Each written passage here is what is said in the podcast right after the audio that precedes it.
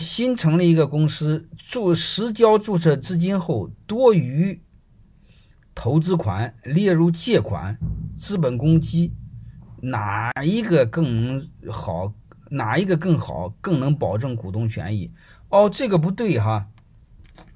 这个同学说，这个如果我新注册公司实交资本注册后还有多余的投资款，说明什么呢？说明你公司前期没用这么多钱，你的注册资本弄大了，是这回事吧？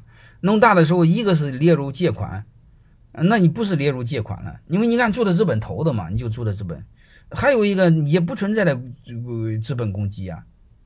不存在，你注册资本做了多少就多少，你就用这个开开业，用这个经营企业就好了，不存在，啊，现在无非是在哪呢？你公司的资注册资本好注册资本注册完了实交的，然后你公司想再发展，你家又有钱，又想拿到公司，这就面临的你是借款，还是你用投资的形式，然后把公司溢价，嗯，溢价那部分列入资本公积。大概是这个意思，好吧？你这个如果是实交注册资本后，嗯，再有多余的投资款，没有多余的投资款，我只能说你的钱暂时花不完，花不完它就是投资款，嗯，不存在的资本公积。你过刚成立的新公司不存在的资本公积，也不存在的借贷，好吧？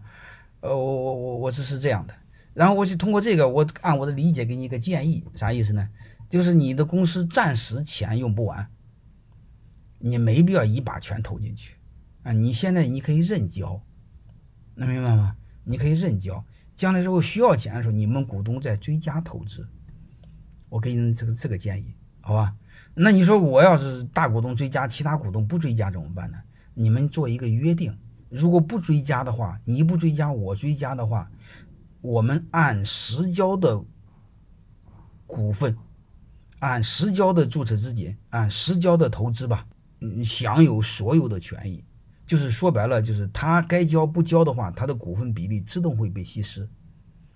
啊，如果你为了防止他流氓，你再加一句话，你再告诉他，我们按认交承担风险，好吧？我我就我就讲这一点儿。